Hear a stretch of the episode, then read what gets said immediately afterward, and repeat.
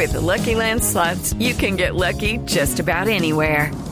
This is your captain speaking. Uh, we've got clear runway and the weather's fine, but we're just going to circle up here a while and uh, get lucky.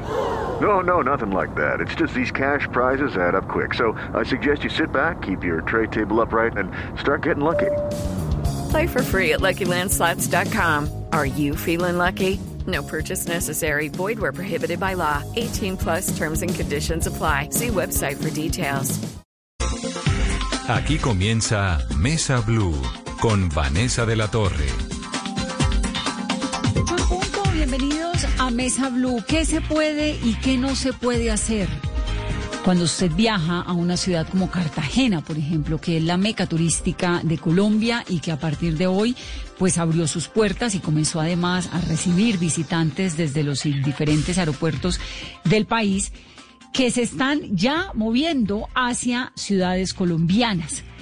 Es una jornada rarísima y novedosa la que estamos viviendo, la que hemos vivido en las últimas horas en Colombia, pues porque llevamos más de cinco meses encerrados en un confinamiento y en una cuarentena que de una u otra manera ha sido muy estricta y que nos ha golpeado a todos de una u otra forma. Nos ha golpeado la vida cotidiana, nos ha impedido ir a lugares a los que siempre hemos ido o a los que queremos ir. Bueno, todo esto está tratando otra vez de volver, ¿no? Con ese riesgo y con esa pausa allí que nos está dando el coronavirus, pero siempre con el temor, como decía anoche en este programa el ministro de Salud, con el miedo a que confiemos y creamos que es que esto ya se acabó. Pues no, no podemos confiar en que ya se acabó porque no se ha acabado, pero además porque depende de todos que nos cuidemos y que la cosa pueda seguir funcionando. Y los motivos son muchos, y es que hay más de cuatro millones de desempleados nuevos en Colombia, personas que no tienen cómo vivir, porque por cuenta de esta situación, pues obviamente la afectación económica es tremenda. Llegaron ya vuelos de Bogotá a Cartagena. Con esa llegada del primer vuelo esta mañana arrancó en firme la reactivación económica en una ciudad que tiene en este momento cerca de 20.500 casos de coronavirus, pero también hay cerca de 20.000 pacientes, 18.295, que le ganaron ya la batalla a la pandemia. Hoy abren en Cartagena, abrieron hoteles, restaurantes, casinos, gimnasios, todos por supuesto con medidas muy extremas de bioseguridad, con distanciamiento, pero sobre todo con la posibilidad de tomarse uno un mojito o un ron si le apetece en Cartagena, que es de las ciudades más hermosas que hay en el mundo. Alcalde William Dow, bienvenido. Hola, muchísimas gracias por esa introducción tan tan linda, Vanessa. ¿Ya se tomó su roncito? Quiero que me diga usted qué hizo hoy que no hubiera hecho hace cinco meses, que no hubiera podido Ah, hacer. no, no, no, no.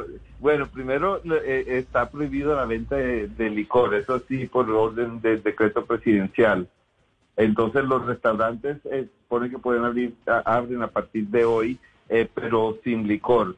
Para poder vender licor, eh, eh, toca hacer un plan piloto que también ya va- estamos próximos a, implementar.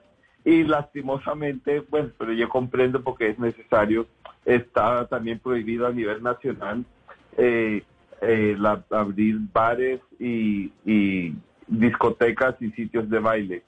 Pero sí Ahora solo, estuve- solo restaurantes, no es como en Bogotá, porque en Bogotá sí venden, sí se puede uno tomar su vinito si quiere en un restaurante.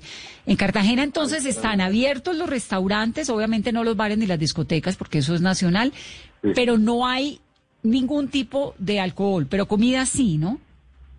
Eh, sí, sí, eso sí. Eh, eh, eh, salí eh, de la oficina y recorrí un- el centro, pero no, no vi, muy pocos sitios abiertos, pero los comentarios que había oído es que por ser el primer día la gente anda como, como arisca, como mosca, no, no sabe cómo va, va a ser la cosa.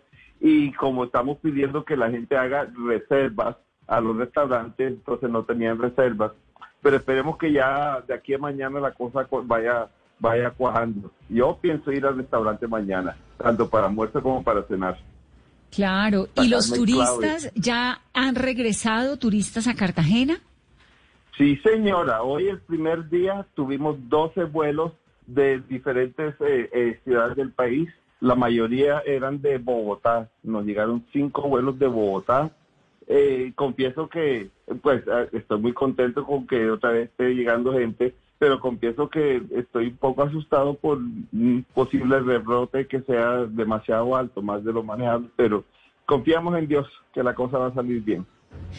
¿Y qué están haciendo las autoridades en Cartagena para frenar un eventual rebrote, alcalde? Uno llega, eh, ahí tengo la imagen muy triste de un taxista que falleció, que fue tal vez de las primeras personas, ¿no? Que el 6 de marzo, sino el primero que falleció y él recogió a unos, a unos pasajeros en el aeropuerto, recuerdo que hizo todo el recorrido porque su señora nos contó la historia y se contagió y fue el primer paciente de Colombia.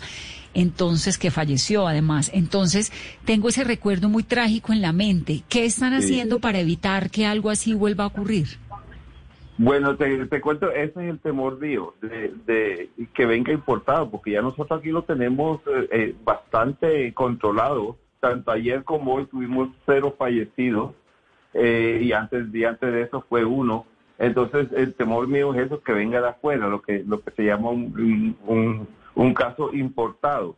Entonces, Cartagena, por su vocación turística, mientras al, al inicio de toda esta pandemia, otras ciudades tenían uno, dos, tres, de pronto cuatro, no sé, eh, casos importados de turistas que venían de afuera. Cartagena tuvo 17 casos. Entonces 17 personas llegaron desde, de, afuera y trajeron el COVID y como todavía apenas estamos comenzando todo esto, no se, no nos percutamos a tiempo y por eso en Cartagena se había disparado mucho y ese es el temor que, que, yo tengo ahora que con la, apertura del aeropuerto pueda suceder pero esta vez estamos mejor preparados. Eh, se está pidiendo, pidiendo eh, a las personas eh, certificaciones que, bueno, no certificaciones que no están positivas en COVID, pero, pero sí se les toma la temperatura, se les pregunta qué síntomas ha tenido o no han tenido, y espero que con los vuelos internacionales sí pueden pedir certificaciones. Y en términos generales, protocolos dentro de las aerolíneas y dentro de los aeropuertos han estado muy buenos eh, además de eso, establecemos ahora eh, cercos epidemiológicos en todos los casos nuevos que se detectan de COVID y esperemos que eso nos ayude a controlar más porque eh, va a ser inevitable que se cuelen algunos casos. Pero los cercos epidemiológicos ayudan a controlarlo mucho más rápido. Alcalde, y esos cercos epidemiológicos también con el trabajo ciudadano y el autocuidado, usted ha anunciado que va a tener también unos grupos élites para el cumplimiento de las normas de bioseguridad. ¿De qué manera y cómo van a funcionar? Bueno, eso es el DADIS y la Secretaría de, del Interior y Espacio Público hacen, hacen ese tipo de, actividades de inspeccionar, eh, de inspeccionar. Pero yo le estoy apostando a algo que me tiene a mí muy, muy contento es eh, un proyecto, un programa que llamamos, eh, eh, la mesa que llamamos Barrio Heroico. Y es que llevamos, contratamos, porque también ayuda también a, mitigar un poco la, falta de ingresos, contratamos y capacitamos a personas de, de muchos de los barrios más vulnerables de Cartagena para realizar una campaña pedagógica con la gente de sus propios barrios enseñándoles pues todas las medidas de bioseguridad, tapaboca, distanciamiento, no salir a estar pendejeando, como dice su alcalde, eh, y, esa conciencia ciudadana, y hasta el punto donde Cartagena, con todo el de la fama indisciplinado que tiene, en la mayoría de barrios ves que, que ya la gente sí tiene tapabocas eh, puestos, y yo pienso que por ese lado es que, es que tenemos que enfocar los esfuerzos ahora por, por concientizar a la gente por, con el autocuidado, porque ya no podemos tener a la gente cerrada más tiempo. ¿Y qué tanto la gente ha implementado el autocuidado? Porque nos recordamos cuando todo esto comenzó, alcalde, usted con esas brigadas que hacía por todos los eh, barrios, por los sectores populares, que además con ese calor en Cartagena y pues con esa eh, esta cosa caribeña que está metida en el alma, ¿no? De estar en la calle, de verse con los amigos, todo eso es muy difícil porque es romper con la vida cotidiana, con lo que uno es y lo, que ha hecho toda la vida. ¿Cómo ve ahorita a sus cartageneros? ¿Qué tanto entendieron la dimensión de esta situación y la responsabilidad que tienen que tener? Bueno, voy a que me van a hacer que además mañana de pronto publican una foto en Cartagena, todo el mundo sin tapaboca, pero espero que mi, mi gente, mi familia no me haga quedar mal pero yo sí creo que hay muchísimo, muchísimo más disciplina en todos los sitios. Y en, los, en aquellos barrios donde mayor indisciplina había, se hicieron los cercos epidemiológicos ellos sintieron la, presencia de la autoridad llegando a, averiguar por ellos, a, tomar sus tamizajes, a hacerle las pruebas a todos los vecinos. Y eso en combinación con la, campaña pedagógica, yo creo que, se sintieron atendidos en, en oposición al, al, sentimiento que siempre ha tenido la ciudadanía de que nadie se preocupa por ellos. Claro. Entonces sí, un poco lo fueron asimilando. Ahora, entonces, uno puede ir a restaurantes, entiendo que de, ¿cuál es el horario? ¿10 de la mañana? ¿De qué hora qué hora? Eh, no, es hasta las 10 de la noche. Hasta las 10 de la noche puede ir al restaurante previa reserva, ¿no? Sí, y entonces, y aunque tenemos eh, pico y cédula para salir, eh, para, para cosas, por ejemplo, como, como salir al restaurante, basta con hacer una reserva y entonces con esa reserva que llevas tu, en tu teléfono, eh, ya, ya no, no se aplica pico y cédula para la, sino que toda la familia puede ir a, a, esa reserva. Listo. Ahora, caminar por el centro histórico. ¿Qué tanto se puede o cómo está la regla para uno salir a darse una vueltica por una de las plazas magníficas de Cartagena? Mira, ahora es cuando, ahora es cuando te cuento, es, está espectacular. Me da tristeza verla sin, ve todos los negocios cerrados, pero que este se ve tan linda, sin, sin gente y, todo callada. Eh, no, no, no, lindo, lindo. Y se le ha hecho bastante limpieza a todos los, edificios, las calles. Eso sí, todavía hay muchas calles reventadas, eh, eh, aceras y andenes y cosas así que ya estamos trabajando en, en, recuperar eso lo más pronto posible. Pero recorrer el centro histórico ahorita en esta época de que está prohibido el turismo, los, los primeros vuelos que lleguen lo van a disfrutar muchísimo. ¿Se puede eh, pasear por las playas? Todavía no está el decreto, entiendo, del Ministerio de Salud que dice cómo va a ser la regulación para uno meterse o no meterse a una playa, al mar. Pero en el momento se puede caminar por la playa. Sí, en efecto, se puede caminar, trotar, pues hacer ejercicio. Lo único que no se puede es entrar al agua y permanecer inmóvil, pero sí puede andar libremente, transitar por la playa. Entonces eso, y, es algo que me está presionando, eh, presionando bastante. Espero ya para la segunda quincena de, de septiembre poderlo tener abierto, pero cruzo los dedos a ver. Alcalde, y en ese recorrido que uno hace eh, por Boca Grande, por las playas, los vendedores, por ejemplo, eh, de el ceviche, las señoras de las trenzas, ¿eso va a estar habilitado o aún no?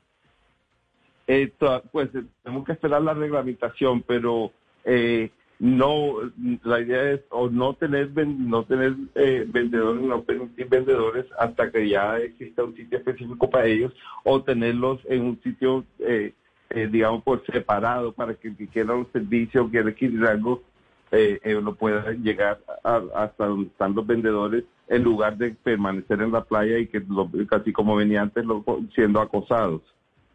Queremos aprovechar la oportunidad para corregir esa, esa falla.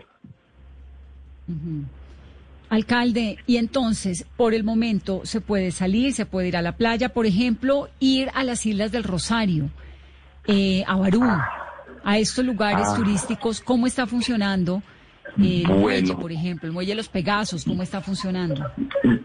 Bueno, ese, e, ese sí es un punto muy interesante. Bueno, ahí de, por los Pegasos, lo que le llamamos el muelle de la bodeguita, que es donde está la razón, eh, donde están los Pegasos, eh, siguen, se reabrió a partir de hoy eh, estuve mirando protocolos divinos, divinos, todo muy bien, cuidadoso, todos tienen impecables. Y van a tener paseos hasta las Islas del Rosario. Pero eh, no se puede desembarcar. En, las islas no se permite desembarcar eh, en ningún tipo de lancha con fines turísticos o, recreativos. igual eh, se reabren hoteles, pero no se reabren hoteles que quedan en las islas. Y la razón de eso eh, es para proteger a los isleños, porque allá en la, en la zona insular de Cartagena no ha habido eh, grandes casos de, de COVID. Y si se llega a presentar un brote en una isla, pues eso le pega a todo el mundo y, y no hay ellos no tienen dónde hospitalizar, no tienen una red donde poner la gente, entonces eh, ya se, se, dificulta la cosa y no queremos ponerlos en tiempo a ellos y por esa razón es que no, no se está permitiendo en los paseos esos que la gente baje eh, a, a, a, las playas, el desembarque, entonces solo el paseo en lancha.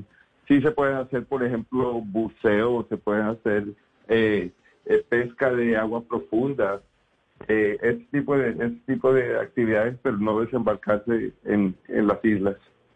Y las personas que tienen casas en las islas y tienen empleados que tienen que ir o personas que van a recibir, ¿cómo funciona con ellos? Ah, está bueno la... Eh, sí, siempre hablan situaciones específicas.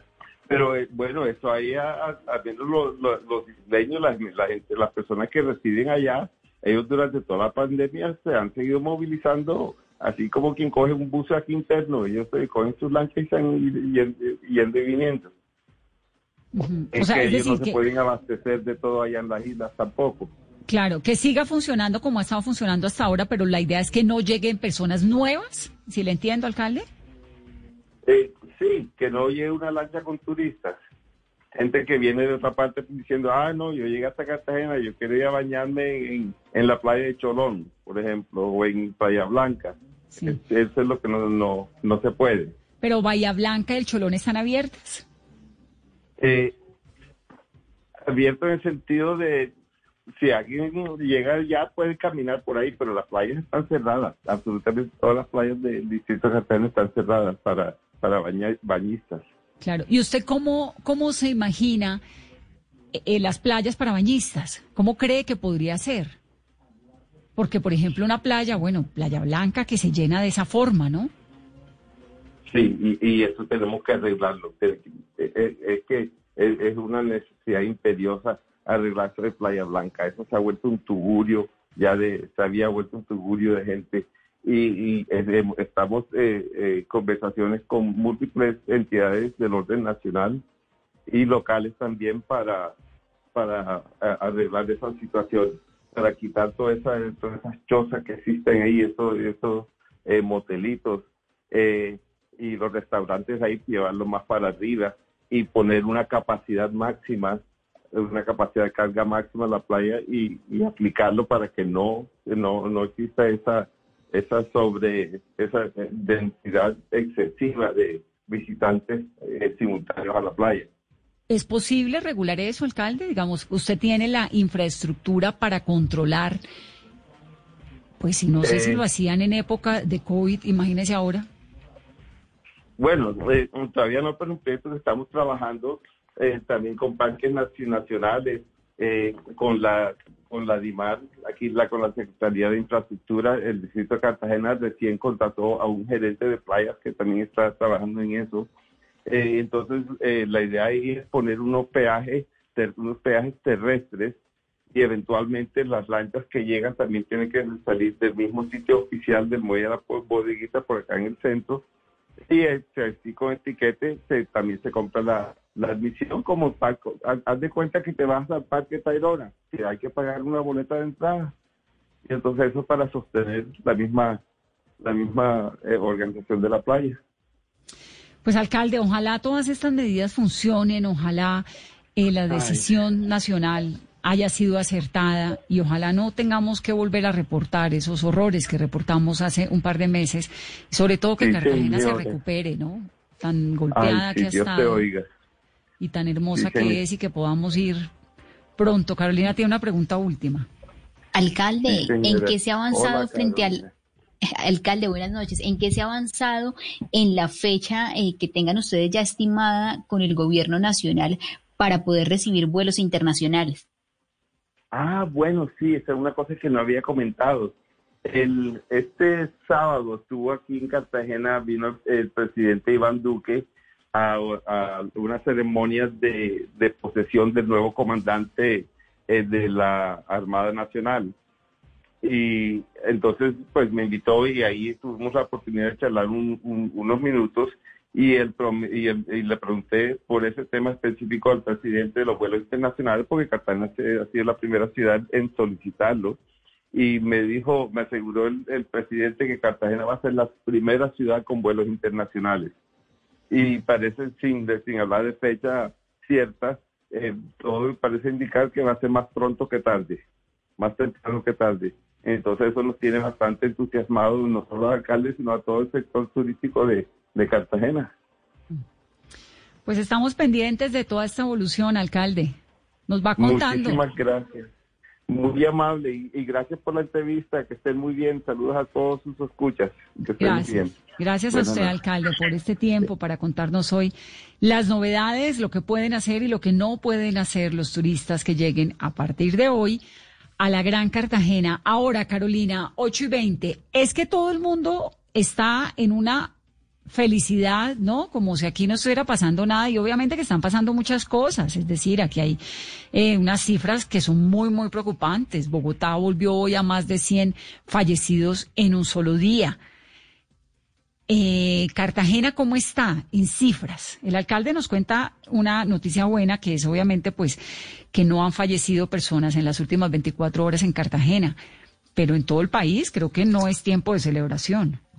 No, además, Vanessa, que el virus sigue en Colombia, se siguen reportando casos y hoy lamentablemente Colombia ya superó las 20 mil personas fallecidas. Llegamos a 20 mil 52, Vanessa. Hoy se reportaron 389 personas fallecidas y en Bogotá 111. Es una cifra que si la comparamos, por ejemplo, ayer en Bogotá se habían reportado 62 y Cartagena reportó en el informe de hoy 140 nuevos casos, Vanessa. 389 personas fallecidas, 389 personas fallecidas es el reporte del día. El reporte de hoy que pertenece a días anteriores, porque acuérdese que ahora el INS discrimina si son 374. Hay en el país, hoy se procesaron 22.650 pruebas, que es el día en el que menos pruebas se han hecho, ¿no? De los últimos días. 8.240 de antígenos, esa 22.650 son pruebas PCR y 389 personas fallecidas en un día, eso es un montón de gente, pues en ese reporte. Así no se hayan muerto necesariamente entre ayer y hoy, pues son las personas con el reporte del día. Y eso que nos está explicando el Instituto Nacional de Salud, que es que son de días anteriores y de días previos y que se suma y que no sé qué, pues es el reporte del día, punto. Eso aquí tengo un, un oyente que me dice eso es un pajazo mental, de acuerdo. Es decir, hay una falsa calma, hay obviamente una situación mucho mejor de lo que había hace un par de semanas, el 10 de agosto, que fue el día pico de las unidades de cuidados intensivos en Bogotá, pero de todas formas, hoy hay 8.900 casos nuevos, casi 9.000 casos nuevos en un día con muchas menos pruebas de las que se han venido haciendo. Entonces, eso lo que significa es que uno no puede descuidarse. 822. Carolina, ¿qué dicen los oyentes? Con el numeral Vanessa, volver a salir fue. Tenemos muchos comentarios a esta hora. Vanessa escribe, Yadira Olivo, aquí en, eh, aquí en Cartagena volver a quedarse estancada en los trancones, ver gente sin tapabocas, ver que muchos no aprendieron nada en estos cinco meses de cuarentena. Beto, Vanessa, volver a salir fue ver cómo no se aprendió a cuidarse y cuidar a los demás. Como no hay policías, no hay tapabocas. Mauricio Rodríguez, 389 muertos hoy y disminuye la cantidad de pruebas pedir unas pruebas es imposible si uno tiene fiebre o algún contacto con un extranjero. ¿Cómo bajar la curva en un solo paso? Adriana Lara, Vanessa, volver a salir fue reiniciar el entrenamiento físico con mi entrenador al aire libre. Desde el simulacro no entrenaba y me estaba haciendo mucha falta. Fabio Garcés Ortiz, Vanessa, volver a salir fue que los consejos de redacción centren como noticia la reapertura de los terminales, hablen de los aeropuertos y demás, que se olviden del reporte de casos. Jaime 19, Vanessa, volver a salir fue una necesidad para muchos, para otros un liberarse. Para mi familia aún sigue siendo It's time for today's Lucky Land horoscope with Victoria Cash. Life's gotten mundane, so shake up the daily routine and be adventurous with a trip to Lucky Land. You know what they say. Your chance to win starts with a spin. So go to LuckyLandSlots.com to play over 100 social casino-style games for free for your chance to redeem some serious prizes. Get lucky today at LuckyLandSlots.com. Available to players in the U.S., excluding Washington and Michigan. No purchase necessary. VGW Group. Void where prohibited by law. 18 plus. Terms and conditions apply. Para mi familia, ¿aún sigue siendo qué? La perdí, Caro. Bueno, muchos comentarios que nos llegan a esta hora de los oyentes y sus diversas opiniones. Eh, Olga Lucía Ramírez es la viceministra de Infraestructura del Ministerio de Transporte. Lo que pasó hoy, pues no había pasado en el país hace casi medio año y es aviones andando por los cielos llenos de turistas. Viceministra, un gusto por tenerla. Gracias por estar aquí en Mesa Blue. Hola, Vanessa, Carolina, los demás oyentes, buenas noches, ¿cómo están? ¿Cómo le fue? Bueno, yo creo que el balance es bastante positivo. Creo que empezamos con el pie derecho. Estuvimos desde bien temprano con la ministra, con el director de Aerocivil, en un puesto de mando unificado, tratando de asegurarnos que todo estuviera perfecto. Eh, realmente eh, el porcentaje de ocupación estuvo alrededor del 70 y el 80% de las aerolíneas. Entonces fue bastante positivo, fueron alrededor, recordemos que son 16 aeropuertos que ya están funcionando a partir del día de hoy, eh, con eh, 38 rutas autorizadas y 14 eh, desde Bogotá. Entonces se dieron al balance, al último reporte, unos 102 vuelos. Viceministra, ¿por qué tomaron esa decisión de abrir tantos vuelos al mismo tiempo? ¿Por qué no arrancaron con cinco, luego diez, luego otros cinco? ¿Por qué fueron tantos así de una el mismo día? Realmente el análisis que se hizo eh, del aerocivil fue bastante juicioso para garantizar una conectividad eh, en el país. Recordemos que realmente en Colombia la geografía nos hace que eh, recorrer destinos que en otros países demoran menos, pues acá nos demoremos horas. Eh, acá también está el tema de turismo, el tema de personas que necesitaban volar, hoy lo vimos, gente a encontrarse con sus seres queridos, temas de negocios, o sea, realmente acá el transporte aéreo es, es, un medio para, para, para reactivar y como ahora estamos ya en la fase de reactivación selectiva, eh, pues realmente esto fue en conjunto con el Ministerio de Salud, eh, viendo ya territorios donde sabemos que el, el índice de contagio ya está eh, alto, ya han pasado picos algunas de las ciudades y sabemos que cuando se hizo todo el análisis, las ciudades que tenían baja o cero afectación, pues tienen unas medidas especiales. Pero esto fue todo de la mano analizado con salud. Más allá, digamos, de que a una persona eh, pues tiene que presentar como unas pruebas de que está bien de salud, tiene que decir la verdad, usted en las últimas 24 horas no le pasó nada, no tiene nada, no sé qué, todo esto que hay que hacer para poder entrar. Pues lo cierto es que uno se va relajando, creo que todo el mundo está mucho más relajado hoy creyendo que la situación está mucho mejor de lo que estaba hace una semana o hace dos, aun cuando el reporte de hoy es de 389 muertos y eso es muy grave. ¿Qué le puede pasar a una persona que miente, por ejemplo, cuando llega al aeropuerto? Que es sintomático pero dice mentiras para montarse en un avión, o el que se quita el tapabocas, o el que no respeta la distancia social. Bueno, acá lo primero es, reforzar un poco el mensaje que ha dado el presidente, la ministra y todos los demás, y es que ya llegan temas que el, que el gobierno no puede controlar. Y ya llegamos a una fase donde el autocuidado y el distanciamiento responsable es clave. Y yo se lo digo por lo que vi hoy, y realmente la gente estaba eh, con sus protocolos, con sus tapabocas, con su distanciamiento. Sin embargo, puede suceder que haya personas que no cumplan.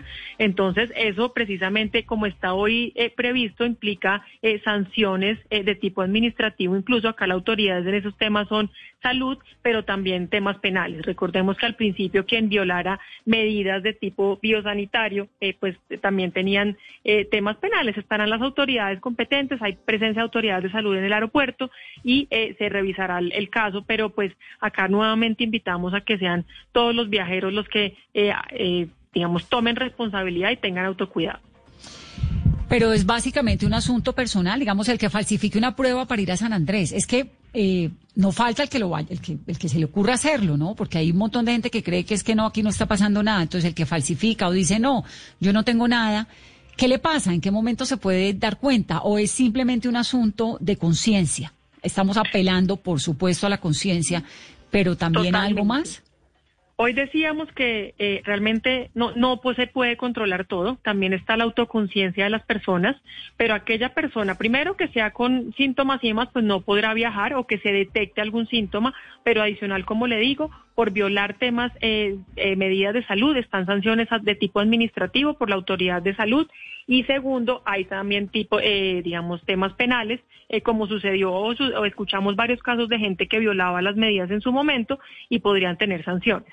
Pero por ahora reiteramos el tema de autoconciencia. Realmente acá ya si alguien falsifica, si alguien, eh, digamos, dice mentiras, pues digamos está haciéndose eh, daño a él mismo y pues a todos los que están a su alrededor. Pero pues esperamos e invitamos a la autoconciencia.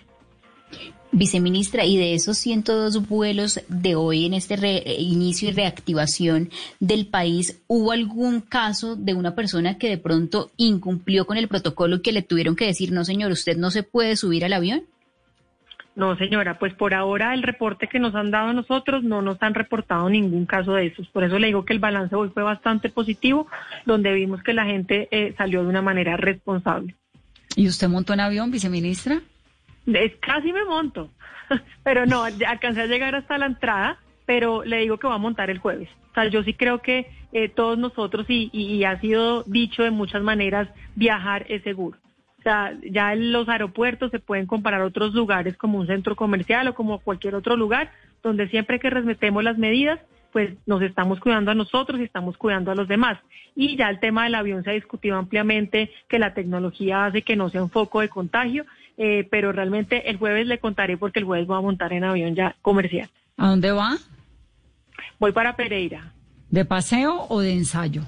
No, no señora, vamos a, a ya lo del túnel de la línea, pero, pero pues ah. realmente hoy yo quería hacer ese, ese viaje que ya hizo el mismo presidente Avianca, que hizo eh, la vía gente de la TAM también ya viajando, eh, pero realmente además quería ir a, a ciudades eh, que no fueran las principales, entonces quería ir como a Pasto, como a Villavicencio, pero realmente las frecuencias, recordemos que eh, no son todas diarias y no había hoy precisamente, pero bueno, ya estoy lista para volar. Y lo del túnel de la línea, sí es verdad, yo necesito ver ese túnel andando porque estuve en la línea hace por ahí dos meses. Pues primero hay 255 túneles y 7 millones y medio de curvas, entonces uno no sabe cuál de todos es el que van a, inaugurar. Supongo que es el grande, ¿no? Sí, es una realidad. Este es el túnel principal. Eh, es un túnel de 8.6 kilómetros con la entrega que va a hacer el presidente el día viernes. Son cinco túneles en total, incluido el túnel principal, eh, y 12 kilómetros de doble calzada y unos intercambiadores. Entonces ya realmente van los colombianos a poder pasar en sentido Armenia y Bagué por el túnel de la línea, ya es una realidad y lo que quedaría pendiente, que ya es el todo el cruce de la cordillera central, así se llama el proyecto completo, se estaría entregando para el mes de abril del 2021. No, eso sí me parece increíble. Entonces, son cinco grandes. Eh, el que van a inaugurar es el más grande, el que está abajo, Son cinco túneles en total y uno de esos es el túnel principal, 8.6 kilómetros, el más largo de Latinoamérica y realmente nada que enviarle a otras obras de infraestructura internacionales bastante bien. Me parece una maravilla y ojalá funcione y ojalá vengan los otros cuatro pronto porque esa carretera sí es muy importante y es tremenda, pues es una carretera donde le coge a uno la neblina a las 10 de la mañana y ya no ve nada más. Entonces es realmente pues ojalá que realmente en abril del año entrante podamos, además porque eso termina siendo un recorrido de cuánto, de media hora, de 40 minutos y vagué... Eh, Cajamarca, Armenia, terminaría siendo muy corto. ¿De cuánto más o menos? Se está reduciendo, hoy, es, se está reduciendo en una...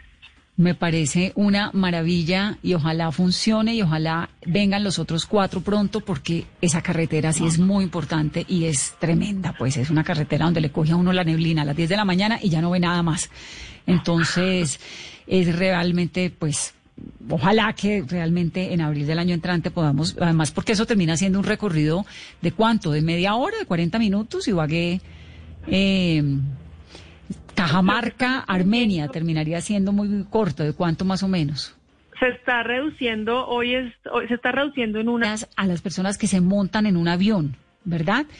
para saber cómo está, cómo se siente, si desarrolló alguna eh, algún síntoma en el periodo de incubación. ¿Ese seguimiento es a través de la aplicación? o es algo más? Sí, acá es el sistema que se ha denominado el sistema PRAS, que es básicamente estar pendiente de las personas que han viajado. Este es un eh, seguimiento que está a cargo del Ministerio de Salud y claramente pues está hablando de manera articulada con los demás actores para ver si hay algún apoyo de, no sé, de las aerolíneas, de los call centers para estar llamando y estar pendiente. Pero es básicamente a través de la, aplicación, de hecho, parte de lo que estamos tratando de ajustar ahora en el protocolo es que el tema de la coronap sea eh, obligatorio, pero ya ese seguimiento es una estrategia que lidera el Ministerio de Salud. Muy bien, son las 8.33, viceministra, gracias por estar aquí en Mesa Blue. No, Vanessa, gracias a ustedes. Feliz noche. Feliz noche. Carolina, ¿qué dicen nuestros oyentes? Numeral, Vanessa, volver a salir fue. ¿Usted volver a salir qué fue? ¿Correr 35 kilómetros y 20 en bicicleta? Eso fue, eso, eso está planeado, Vanessa, para el fin de semana que se puede volver a montar bicicleta a las afueras de Bogotá. Entonces, ese es el plan. Pero hoy fue volver a salir al supermercado, que es la constante. A lo único que salgo cada 15 días. Y con alcohol y todo el tema de desinfección. Sí, alcohol y alcohol cuando llego con los productos, porque lo que nos han contado en todas las historias de las personas que se han contagiado, que uno de los focos y en los que uno no se da cuenta puede ser en la fila del supermercado, pagando en el supermercado o en algún producto que lleva a la casa. Además que si varias de las personas nos lo han contado, llegan a la casa, por ejemplo, y como la historia de Diógenes llegó y contagió a su familia. Sí, ¿se acuerda? Y eso es bien delicado. De varias entrevistas que hemos hecho aquí nos cuentan eso, que se han contagiado, creen, ¿no? En supermercados. Rápidamente, un panorama al mundo con las reaperturas y las situaciones. Brasil dio a conocer hoy una caída histórica en su Producto Interno Bruto y fue una contracción del 9.7% en el segundo trimestre del 2020. Entró oficialmente en recesión. Es el país más grande de América Latina, pero es también el más golpeado por la cantidad de infecciones que tiene. Casi 4 millones de casos positivos hay en Brasil, 121 mil personas que han fallecido. 121 mil. Imagínense esa cantidad de gente. Eh, a nivel mundial, a Brasil solamente lo supera Estados Unidos, que tiene más de 6 millones de infectados y que supera los 183 mil fallecidos. India también está allí repuntando en ese triste ranking de los países que están liderando en este momento ser o dejar de ser el epicentro de los contagios. 835 millones de casos positivos hay en Brasil, 121 mil personas que han fallecido, 121 mil. Imagínese esa cantidad de gente. Eh, a nivel mundial, a Brasil solamente lo supera Estados Unidos, que tiene más de 6 millones de infectados y que supera los 183 mil fallecidos. India también está allí, repuntando en ese triste ranking de los países que están liderando en este momento ser o dejar de ser el epicentro de los contagios. 835 que es a la vez nuestro combustible y nuestra obsesión. Porque nada se consigue de la noche a la mañana. Este es mi reto. ¿Cuál es el tuyo? Pasta Sonia, sabor y energía que te hacen mejor. Trabajamos pensando en usted. Zonas Futuro es transformación. Es confianza. Y querernos. Banco Popular. Siempre se puede. Conoce la nueva tarjeta de crédito Zafiro del Banco Popular. Diseñada para agradecerle a nuestros profesores por todo lo que nos han enseñado con descuentos en todas las compras en establecimientos relacionados con educación, seis meses gratis de cuota de manejo y mucho más. Solicita ya tu tarjeta de crédito Zafiro en nuestras oficinas y disfruta todo lo que tenemos para ti. Hoy se puede, siempre se puede. Banco Popular. Somos Grupo Aval, vigilado Superintendencia Financiera de Colombia. Bueno, 8.37 minutos de la noche. ¿Y cómo es montarse en un avión ahora? ¿Cómo le va a las personas que se están montando en los aviones? ¿Cómo es esa ruta? ¿Cómo es el miedo o no de montarse en un avión? Nuestro siguiente invitado es Holman Ibáñez, que estuvo en el vuelo piloto de esta mañana en uno de los vuelos de la ruta Bogotá-Pereira, Bogotá. Holman, bienvenido. Hola Vanessa, buenas noches para usted y para todos los oyentes de Mesa Entonces, ¿usted viajó de dónde a dónde? ¿Bogotá Pereira o Pereira Bogotá? ¿O fue y vino? Bogotá Pereira, Pereira Bogotá. ¿Y por qué hizo todo el tour? Eh, tenía asuntos que atender en Pereira y mañana acá en Bogotá. Aproveché que había vuelo de regreso hoy mismo desde Pereira. No, y llegó al aeropuerto y qué? Bueno, este vuelo era de ocho y media de la mañana en sala. Yo llegué seis y treinta de la mañana. Eh, después de casi una hora de descargar el app del aeropuerto, pasar el filtro 1 de fiebre, encuesta 1, encuesta 2, logré después entrar a sala y bueno, ahí a bordo. Momento que es que a mí, usted sabe que a mí me gusta el detalle. Entonces, Llega al aeropuerto, tiene que tener dos aplicaciones, ¿no? Coronap y la del Dorado, ¿verdad? Coronap, no tres. Coronap, la del Dorado y la de Avianca. Y la- ah, bueno, la de la aerolínea, claro. Entonces tiene que tener tres aplicaciones. El, el Dorado solamente tenía dos puertas funcionando. Usted llega, exacto, usted llega a una de esas puertas y en la puerta, ¿qué? Lo recibe un señor y le dice, bienvenido, le toma eh, fiebre, le hace un primer cuestionario que le pregunta qué y le desinfecta los zapatos, por ejemplo, ¿o no? Sí, digamos que la primera, la primera entrada es, tiene, tiene el, eh, las apps del aeropuerto, aerolínea y Coronap. Si las tiene, le dejan entrar porque además de eso te revisan eh, con un escáner, con un lector de, de código de barras o QR, eh, si ya diligenciaste las, las tres eh, encuestas que tienen las tres apps. Y ahí te toman la, tem- eh, te hacen la encuesta, te revisan identidad, te eh, pones el gel en las manos, luego el tapete con el desinfectante y pasas a una cámara de, de- de detección de, de temperatura, asumo yo. ¿Y usted ahí tranquilo o asustado? Pues la verdad yo estaba muy tranquilo, la gente, pues, vemos que uno ve todo, Vanessa, de gente muy paranoica, con trajes, gafas como de buceo, lo único que le faltaba eran las aletas, eh, otros con guantes, otros sin guantes, otros mucho más tranquilos, digamos, eh, utilizando el gel, el alcohol dentro de sus pertenencias, eh, pero como muy juicioso la gente toda, pues te digo, uno es muy paranoico, me pareció a mí, además porque me pareció algo cómico. Se quitaban el guante para textear y volvían y se lo ponían. No, no, es que lo de los guantes es pésima idea, lo hemos dicho desde el primer día. Uno no se puede poner guantes porque primero no sabemos manejarlos y segundo no sabemos manejarlos. Entonces uno muy cree que está segurísimo porque tiene guantes y pues no, lo de los guantes es realmente no, yo- no, es un gran Yo error. quise hacerle video a varias personas, sobre todo señoras, con el traje antifluidos guantes, máscara, pero se quitaban la ma- los, los guantes, texteaban y se tocaban la cara y volvían y se ponían los guantes. No. ¿Y niños? ¿Vio? Niños vi, vi, sí, sí, sí, en el vuelo en Bogotá Pereira vi dos, dos niños. En el aeropuerto aquí de Bogotá vi, al llegar vi otros pequeñitos, eh, los más grandecitos con tapabocas, los menores de dos años asumo yo sin tapabocas, pero los papás muy responsables con, con sus niños, alcohol, gel y demás. Era un aeropuerto eh, y un vuelo, ¿cómo lo describe? Digamos, raro, eh, inhóspito, Raro. lleno de gente, eh, más lleno de lo que usted se imaginaba, menos que...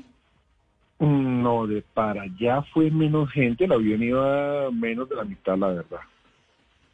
De Sí. para acá sí el vuelo venía a tres cuartas partes. Eh, y al llegar lo mismo, acá te bajas, tienes que desinfectarte. eh, los, eh, digamos, la tripulación no parece tripulación, sino como enfermeros, tienen guantes, tienen una bata, tapabocas, gafas pues bueno, la gente como juiciosa. Y aquí llega al aeropuerto igual, te buena temperatura, gel, eh, los taxis, todos desinfectándose todo el tiempo.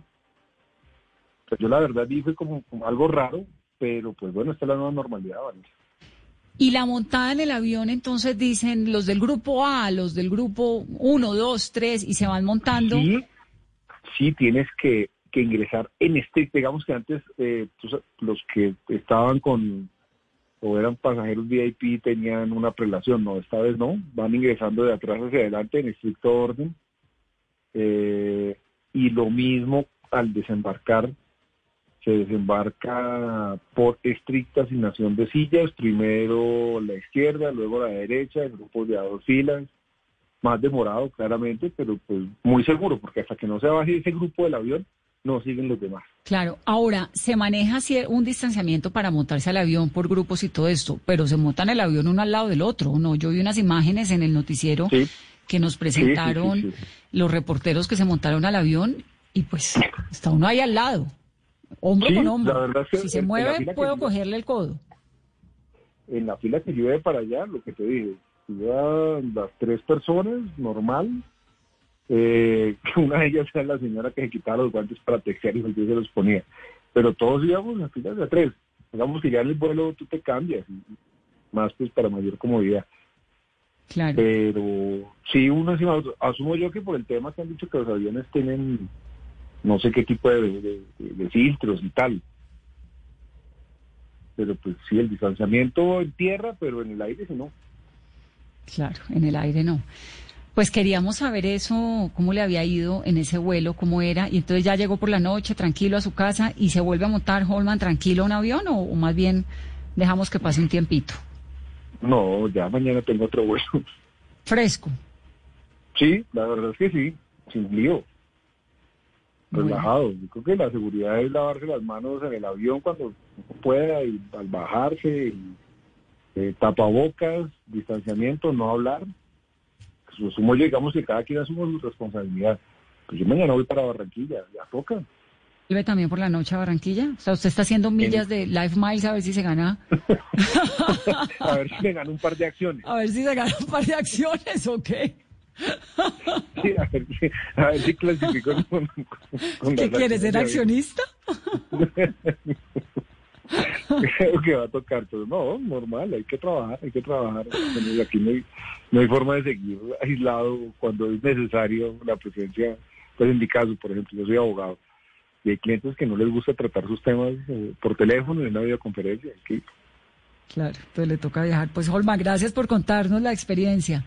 Queda, Ok, queda usted nominado como nuestro reportero de los aviones. Cualquier cosa rara que vea nos llama, ¿no? pero de una, por supuesto. Inmediatamente, digamos, ya nos contó cómo es lo de la entrada, las aplicaciones, no hay que cualquier cosa rara usted reporta inmediatamente. Pero inmediatamente, Vale, por supuesto. Un saludo, gracias por estar aquí Feliz en Mesa noche, hasta luego. Gracias. 8.45, ahora le da unos sustico, Carolina, la montada en avión, ¿no? No, yo quiero ir a San Andrés, Vanessa, pero con ese protocolo y con todo, a mí me da miedo. O sea, uno dice, se ha cuidado cinco meses y en un descuido en el vuelo puede contagiarse. Usted, se ha- Entonces, usted yo prefiero usted y por yo ahora siempre no. terminamos hablando de que queremos ir a San, a San Andrés.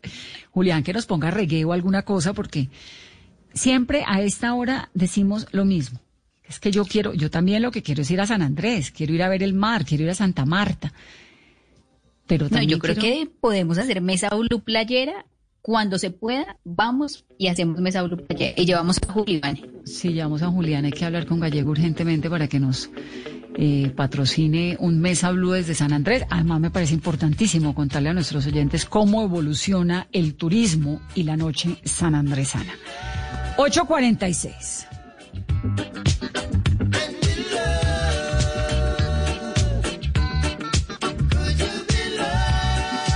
La doctora Carolina Mejía es médica, es cirujana general, es homotoxicóloga de los laboratorios GEL de Colombia. Doctora Mejía, bienvenida a Mesa Blue.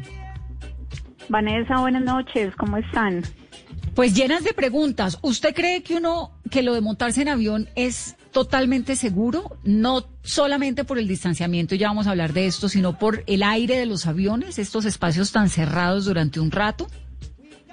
Pues mira, mi, mi opinión muy personal es que en este momento, pues 100% seguro no hay nada. Eh, la verdad es que ya en este punto estamos en, un, en una fase de, de estar conviviendo con, con el virus cada vez más de cerca. Entonces, en ese orden de ideas, siempre va a haber un, un riesgo. Eh, desde el punto de vista epidemiológico, ese riesgo va bajando poco a poco a la medida que este pico y esta curva de contagio pues también va disminuyendo, pero no quiere decir que el riesgo desaparece. Pero le pasa algo en particular al virus por la presión, por la altura, por esas condiciones que hay en los aviones. Pues en los aviones lo que se hace primero es un proceso de desinfección y al usar hipoclorito y, a- y al usar otro tipo de, de toxinas o tóxicos que desinfectan, eh, esto sí hace que el virus pues no esté en este espacio cerrado y, y la presión eh, realmente no, no está relacionada, es más el ambiente cerrado, pero con un proceso de desinfección previo, lo que se esperaría es que el espacio esté eh, no contaminado. Sin embargo, pues hay personas que suben al avión, entonces por eso es que debemos eh, cumplir con todas las normas de bioseguridad y como decía la persona que, que estaban entrevistando previamente, mm, pues ya depende de cada uno. el, probablemente eh, cuando tú te subes al avión el espacio está totalmente limpio, pero si se sube alguien con y se corre la, la, el tapabocas o, o no ha tenido un lavado de manos eh, previo o no lo hace de manera adecuada, pues esta persona puede venir con, contaminada y, y, y eso puede ser un factor de riesgo asociado al contagio. Entonces, eh, en este punto, por eso hay que estar muy conscientes de cada movimiento más o menos y, y de todas las cosas que, que hace cada persona. Se vuelve algo muy individual. Claro, es que ese es el punto, ¿no? Usted puede estar en un espacio que acaban de desinfectar perfectamente, pero si llega un señor con coronavirus y tose, bueno. Claramente. El, el, ese- el ese es hipoclorito que pusieron hace cinco minutos ya no mata el virus. ¿o Hasta ahí sí? llegó. Hasta ahí llegó. Total, no, hasta ahí llegó. Hasta ahí llegó porque además el virus, eh, por su misma estructura desde el punto de vista histológico, tiene unas, eh, por eso se llaman cor- coronavirus de la familia corona, porque tiene como unas espigas, unas proteínas que fácilmente se adhieren a las superficies y pues también están dentro de dentro del ambiente en, en gotitas, se llama así literal, gotitas de, saliva o gotitas de aire. Entonces, pues por más de, eh, de tener este espacio sin, sin una sin una contaminación previa, pero como dices tú en este ejemplo, ya una persona y tose, eh, este virus es capaz de permanecer ahí pues bastante tiempo después de, de, de haber llegado. Entonces, por eso está el riesgo permanente. Eso no quiere decir que, que, que entonces limitamos nuestra vida por siempre, pero pues sí es un llamado de atención a eh, el hecho de que empecemos a salir no quiere decir que el virus ya no esté entre nosotros, ¿no? O sea, hay ¿Y de qué sirve todo ese, ese protocolo previo del aeropuerto, la distancia, la toma, no sé qué, ta, ta, ta, ta? Si uno llega al avión y le toca hombro con hombro con el vecino que no necesariamente conoce. Bueno, desde que tú tengas eh, tu tapabocas, eh, las manos te las laves antes eh, y lleves, mi recomendación es tener a la mano también eh, alcohol, tener a la mano eh, desinfectantes y cuando te bajes del avión volver a tener un lavado de manos y no te has tocado la cara, eh, no has eh, inhalado, digamos, partículas que están en el ambiente, pues la probabilidad es, es muy bajita de, de infección. Entonces, digamos que el distanciamiento social y el tener estas medidas de bioseguridad eh, individuales hacen que el riesgo pues, pues sea, sea muy bajito. El, el problema es que estamos en una cultura en la que eso no ocurre. ¿sí? Entonces, por eso es el llamado de atención a, por favor, no pensemos que el hecho de retomar eh, algunas cosas de la, de la vida diaria quieren decir que el virus ya no está en el ambiente. Bueno, doctora, ¿hay algo que se pueda hacer más allá de ponerse el tapabocas, de untar el, de usar el antibacterial para evitar algún tipo de contagio que uno pueda tener en el avión? Es decir, si uno tiene su tapabocas puesto, ¿cierto? Y su gel antibacterial y se portó muy bien como Holman con quien acabamos de hablar, pero resulta que el avión es una cápsula cerrada y el señor de la silla 36J estornuda sin tapabocas y tiene coronavirus, el de la primera fila se puede contagiar igual con su tapabocas puesto y con todos sus implementos de seguridad. Pues el- la, probabilidad es muy bajita, pero digamos que existe. Entonces, yo qué estoy haciendo, eh, pues en mi caso personal y, con, lo- con mis pacientes. Este es un momento de- donde la prevención toma un espacio absolutamente relevante e importante. Entonces, tener las defensas altas en este momento, tener niveles de inflamación bajitos es fundamental. Entonces, eh, tú dices como yo hago lo, lo que está en mis manos, de tener mi tapabocas, lavarme las manos, usar guantes en el caso de las personas que, que usan guantes. Esto es otro punto antes de continuar con, con el tema de inmunostimulación y es mm, las el uso de los guantes también hay que ser muy cuidadoso, ¿no? Porque de pronto el guante está contaminado, pero escuché ahorita al, a, la, a la persona con la que estábamos hablando previamente y él muy bien contaba en su relato una persona, una señora que estaba al lado mío y se quitaba el guante, eh, los guantes, bueno, para, para usar su teléfono y después se lo volvió a poner, esto ya no tiene sentido. Entonces, si uno se pone guantes, es porque ya no se los va a volver a quitar y no va a estar como en esta actividad de quitárselos y ponérselos. Entonces, mi recomendación es que es mucho más práctico, más bien el lavado continuo de manos.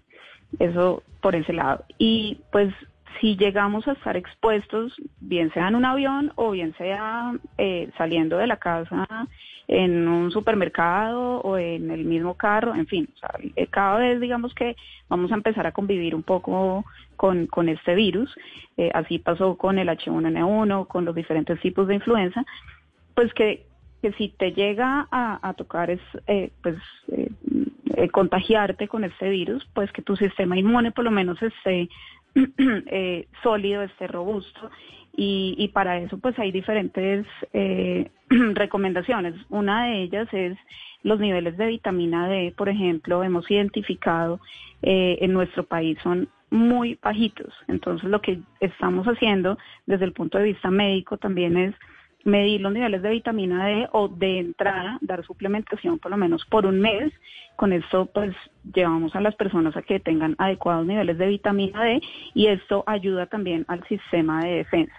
Por otro lado, pues hay eh, medicamentos eh, inmunoestimulantes o, mm, que aumentan las defensas, que es esa primera respuesta de protección y esto pues también eh, te ayuda que en el momento de, estar en contacto con un virus, en caso de que esto ocurra, pues que la respuesta no sea tan, tan severa. Por otro lado está el tema de inflamación. No sé si de pronto ustedes han tenido la oportunidad de escuchar un término del organismo que se llama la tormenta inflamatoria. No sé si de pronto... ¿Qué es lo que ocurre cuando el... virus entra, que luego se va inflamando un cuerpo, el otro, otro, y termina siendo el cuerpo pues un fallo multisistémico? Exactamente. Entonces, esto ocurre en, en, cualquier paciente puede ocurrir y eso es lo que nos ha explicado el, el, hecho de tener personas jóvenes en la unidad de cuidados intensivos, personas jóvenes que han fallecido y porque probablemente son personas que a pesar de la edad tienen un componente inflamatorio de bajo grado. Entonces, ¿cómo prevenir también esta inflamación de bajo grado? Por un lado, la, la alimentación, entonces también el, el hecho de estar en confinamiento nos ha llevado, o he visto en mi consulta también que han, eh, pues, muchos pacientes eh, lo que me, relatan es cambios en alimentación, que están comiendo un poco más eh, no tan balanceado, más bien como comían previamente. Entonces, esto también son cosas que podemos hacer de manera preventiva con el fin de no estar tan inflamados, porque esa inflamación viene de estar en contacto con diferentes toxinas, bien sea desde la alimentación o bien sea desde incluso todas estas cosas que usamos también para desinfectarnos, eso también nos inflama, entonces toca estar como, como en un tire de afloje, ¿no? O sea, como que tampoco irnos al extremo y tratar de llevar una vida balanceada en ese sentido de, alimentación. Y por otro lado está el tema del el estrés. Esto es algo que en este momento, por causas financieras, por causas eh, de miedo a la enfermedad, de miedo a la muerte, de miedo al contagio. En fin, hay, hay múltiples factores en este momento que están generando esos niveles disparados de algo que, que se produce en nuestro cerebro cuando hay eh, estrés, que es el cortisol, y eso también afecta a nuestro sistema inmune. Entonces, cuidar el sistema inmune es súper importante de forma preventiva, es muy clave. Eso nos da para que tengamos otro programa y para que ahondemos en esos elementos de protección y de cómo fortalecer las defensas y el sistema inmune. Doctor, doctora Mejía, gracias por estar aquí con nosotros. A ustedes, muchísimas gracias por la invitación. Es la doctora Carolina Mejía, ella es médica, es cirujana y es homotoxicóloga de los laboratorios GEL. Antes de irnos, Carolina, 857, hay un letrero tristísimo, se vende un teléfono y casa E ahí, expuesta a la venta, lo cual es para ponerse uno a llorar cuando ve eso, porque se está acabando una de las mecas de la cultura en nuestro país, donde además una mujer como Alejandra Borrero le ha puesto su vida, su trabajo, su talento. ¿Qué pasó en Casa E? ¿Por qué se acaba, Carolina? Pues Vanessa, lo que nos han contado y nos confirman es que Casa E se acaba de manera física, pero va a continuar a través del laboratorio CREA, que es virtual, y mantienen también el Teatro Arlequín, que es para 500 personas y que está en la parte de atrás de la casa. Lo que se conoce hasta el momento, Vanessa, es que Alejandra Borrero va a entregar detalles el jueves a las 11 de la mañana de lo que sucedió y de lo que nos tiene tan conmovidos porque fue ese letrero de Se Vende eh, que se conoció el fin de semana a través de redes sociales de esta casa que es insignia en el Parway en Bogotá. Que nos la comparte el profe Alfredo, oyento nuestro, oyento, oyente, y nos cuenta de esa imagen que nos llega de Casa E. Aquí habló Alejandra hace unos meses y nos contó que estaba asfixiada, que económicamente pues la situación era muy difícil porque para la cultura la verdad es que no hemos visto grandes proyectos, lo cual uno podría decir es entendible porque mientras estén salvando vidas, pues quién le va a parar bolas a un teatro. Pero lo cierto es que las sociedades para poder vivir, para poder construirse, articularse, para ser mejores sociedades con mejores individuos, necesitan el arte, necesitan la cultura, necesitan los teatros, el cine, la ópera, necesitan poder darse uno una vueltica por el Teatro Colón, una obra de teatro económica a un buen precio en Casa E. Por eso es tan triste lo que está ocurriendo con Casa E y con todo el gremio, con todo el teatro nacional, el teatro colombiano. 8.59, que tengan una muy feliz noche, feliz resto de martes y cuídense por favor.